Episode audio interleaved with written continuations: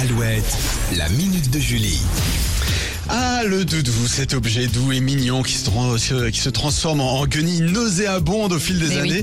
Ils suivent généralement les enfants du berceau jusqu'à la fin du primaire et certains adultes ont toujours leur doudou. Et ne vous moquez pas, Non. il passe sûrement de meilleures nuits que nous. C'est vrai que dormir avec un doudou quand on est adulte, ça reste encore un peu tabou. T'appelles pas tes copines pour leur montrer ton nouveau doudou fraîchement trouvé sur Vinted par exemple.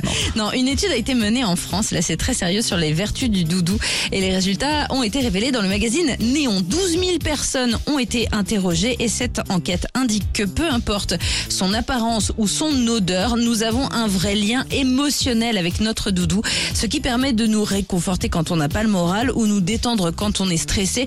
Clairement, ça calme les angoisses. Donc, plus tabou, si vous avez encore vos vieux doudous dans un carton, ressortez-les, lavez-les et vous passerez de meilleures nuits. Ah oui, c'est une enquête sur des adultes alors, c'est ça, hein, Ah, sur les que 12 000 des personnes. 12 000 adultes. Hmm, D'accord, ok, donc voilà, bah, ça fonctionne à, à tout, à tout âge. Mais il faut que ce soit votre doudou. Ah, c'est ça. Attention. Bah évidemment. Évidemment, On ne prête le- pas son doudou. C'est comme la brosse à dents. C'est pareil. Exactement.